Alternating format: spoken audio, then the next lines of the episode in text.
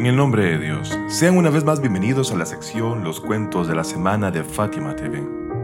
La semana pasada, gracias a Dios, pudimos hablar de un gran compañero del Imam al-Hussein salam de nombre Bureir. Esta semana queremos presentarte a otro de los compañeros del Imam al-Hussein, así que no te haré esperar e invito a que escuchemos juntos el cuento de esta semana.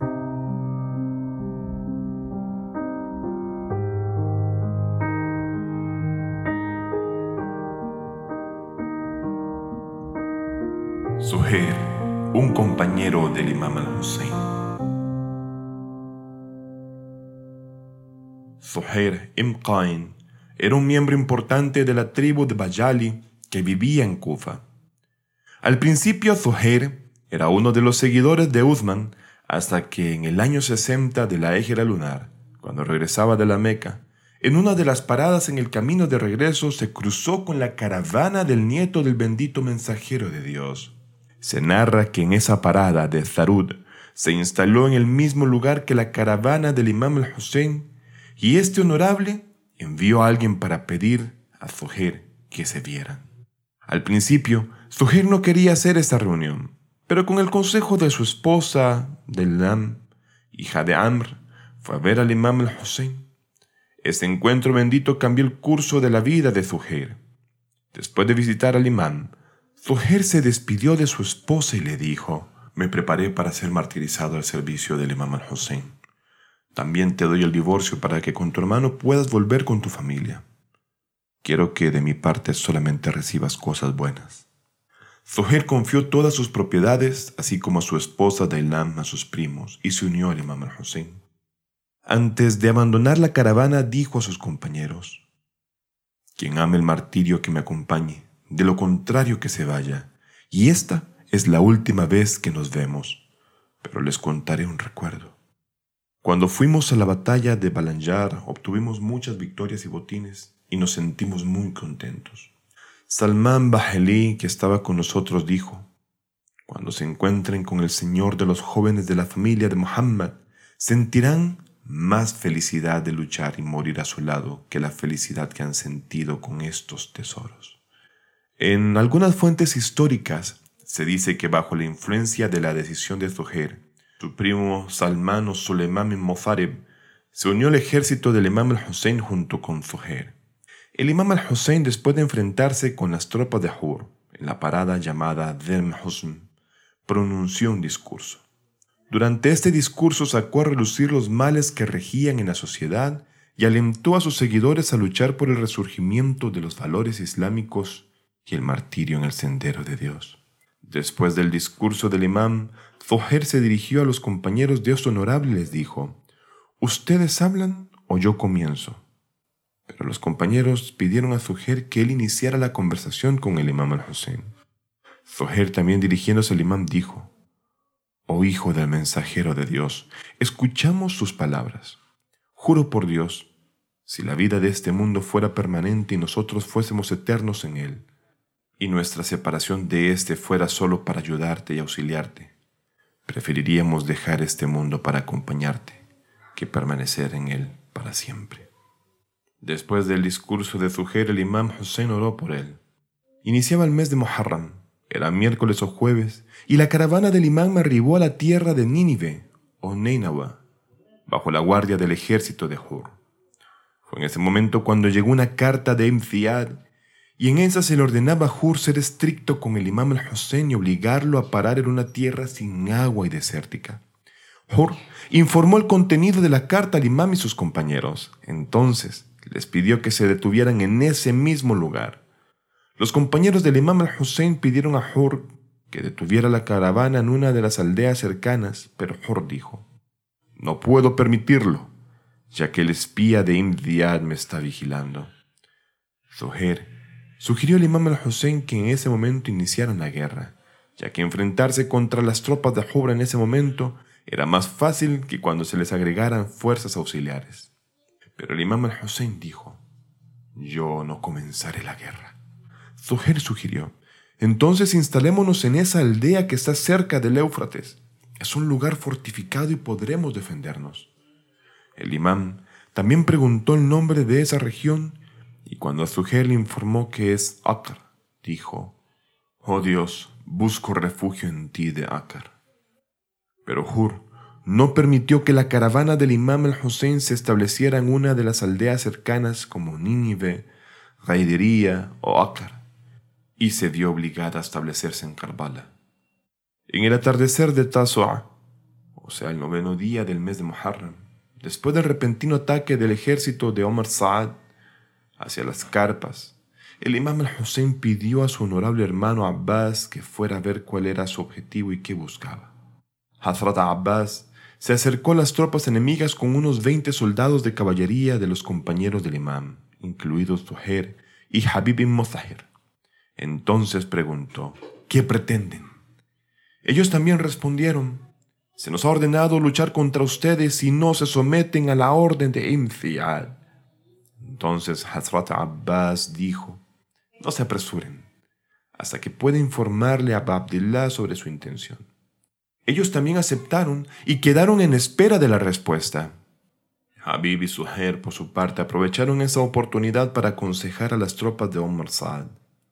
Habib pidió a Suher que él comenzara a hablar, a lo que Suher contestó. Tú mismo iniciaste la conversación, así que tú mismo continúa. Habib les advirtió que no mataran a la familia del profeta ni a sus seguidores, y mencionó algunas de las nobles cualidades de los compañeros y seguidores del Imam al-Hussein.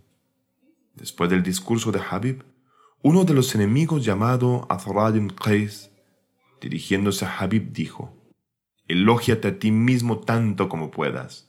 A lo que Sujir contestó, Oh Azra, Dios ha alabado y guiado el alma de Habib. Teme a Dios, yo soy uno de tus consejeros. Juro por Dios, no ayudes a los descarriados a matar a los puros. Azrad dijo, Oh Zuhair, Tú no eras un shiita o seguidor de esta familia, sino que eras partidario de Uthman. Y Suhair respondió, ¿No entiendes que al estar con ellos soy uno de ellos? Juro por Dios, nunca le escribí una carta al imam al-Hussein, nunca le envié un mensajero y nunca le prometí ayudarlo. Más bien, nuestros caminos atravesaron y fue cuando lo conocí. Cuando lo vi recordé al mensajero de Dios y recordé su rango ante el profeta. También entendí que le están sucediendo a él situaciones difíciles y percances de parte de su enemigo y tu bando. Por eso decidí ayudarlo y apoyarlo, para ser miembro de su partido y sacrificar mi vida por él. Tal vez pueda respetar el derecho de Dios y su mensajero que ustedes no obedecieron. En la noche anterior de Ashura, cuando el imam al-Hussein dejó libre a sus compañeros de permanecer junto a él o irse, cada uno de ellos declaró su lealtad de alguna manera. Entonces fue cuando Zuher dijo, Juro por Dios, espero ser matado, luego resucitado y matado nuevamente hasta que me maten así mil veces, y por medio de esto Dios salve su vida y la de estos jóvenes de su familia.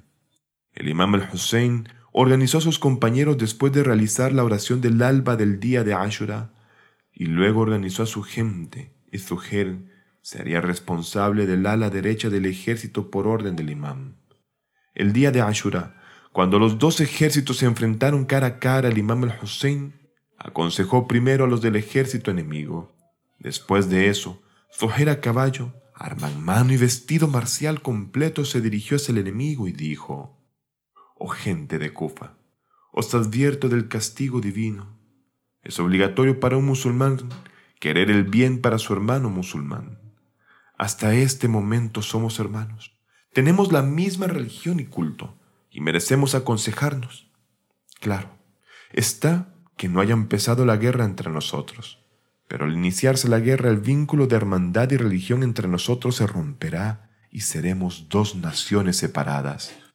Dios Todopoderoso nos está probando a nosotros y a ustedes a través de los hijos de su profeta Muhammad sallallahu para ver cómo los tratamos.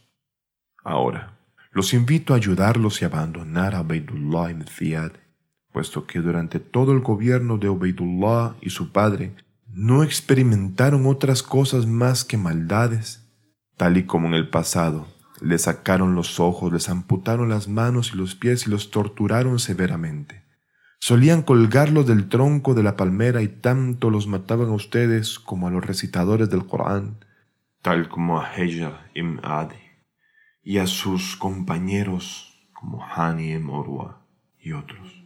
Después de escuchar estas palabras, los soldados de Omar Saad insultaron a Zuhair y elogiaron a Beitullah y a su padre Ziyad y dijeron, Juramos por Dios que no nos iremos de aquí hasta que matemos a tu amigo y a sus compañeros, o que se rindan y los enviemos a Imziad.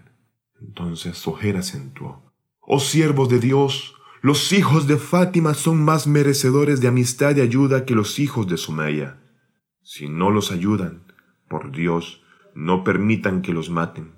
Juro por mi vida incluso sin matar a José, y Azid estará complacido con su obediencia.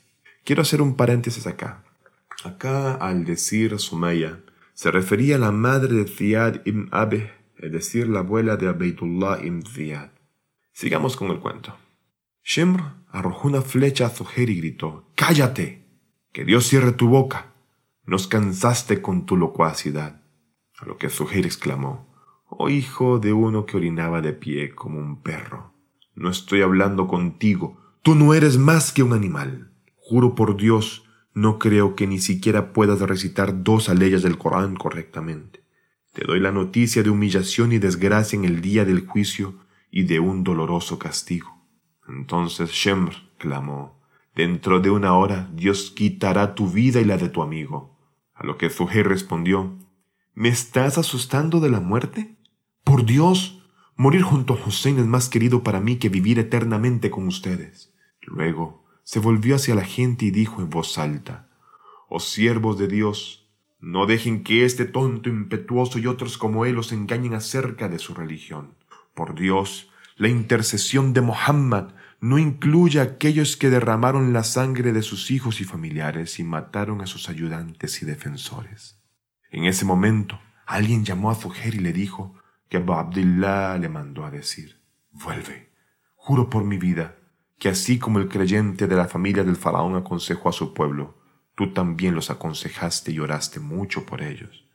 Si queremos contarles sobre los combates de Zuhair en el día de Ashura, uno de ellos es que cuando Shemr y algunos enemigos atacaron las carpas del imam al-Hussein y trataron de prender fuego a las tiendas, Zuhair, para defender las carpas donde se encontraba la familia del profeta con la ayuda de otros diez compañeros del imam, se enfrentó a los enemigos y al matar a uno de los atacantes, los demás se alejaron del lugar. Además, Zuhair y Hur, el día de Ashura, durante una hora, ayudándose uno al otro, lucharon en forma espectacular y cada vez que uno de ellos se veía rodeado por el enemigo atacante, el otro lo ayudaba, hasta que Hur fue martirizado. En la tarde de Ashura, Zuhair ibn Sa'id, o Sa'd, y Abdullah Hanafi, junto con la mitad de los compañeros restantes del imam, sacrificaron sus vidas para que el imam al-Hussein y un grupo de sus compañeros realizaran Salat al-Khawf o la oración del temor.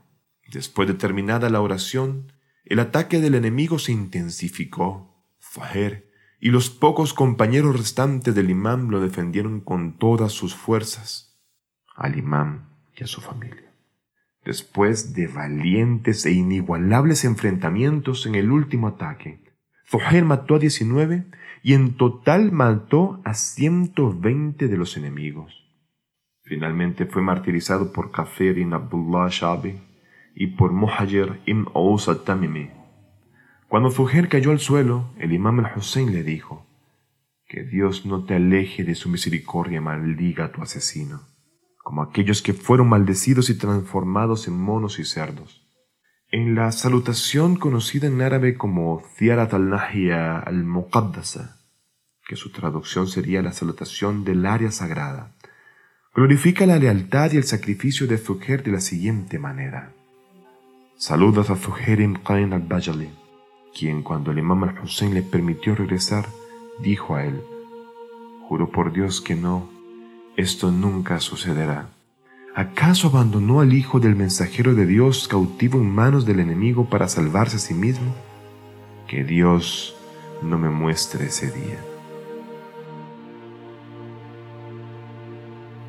Hemos finalizado el cuento de esta semana contándoles una historia maravillosa acerca de la historia del Islam, de la historia de la humanidad, de la historia triste de los acontecimientos de Karbala. Espero inshallah que este cuento haya sido de gran aporte para su conocimiento acerca de ese tema tan importante. Por favor, cuídense. Ruego a Dios Todopoderoso que les otorgue lo mejor de esta y la otra vida tanto a ustedes como a sus seres queridos. Espero encontrarnos de nuevo la próxima semana con un nuevo cuento, acá en su sección Los Cuentos de la Semana de Fátima TV. Hasta pronto.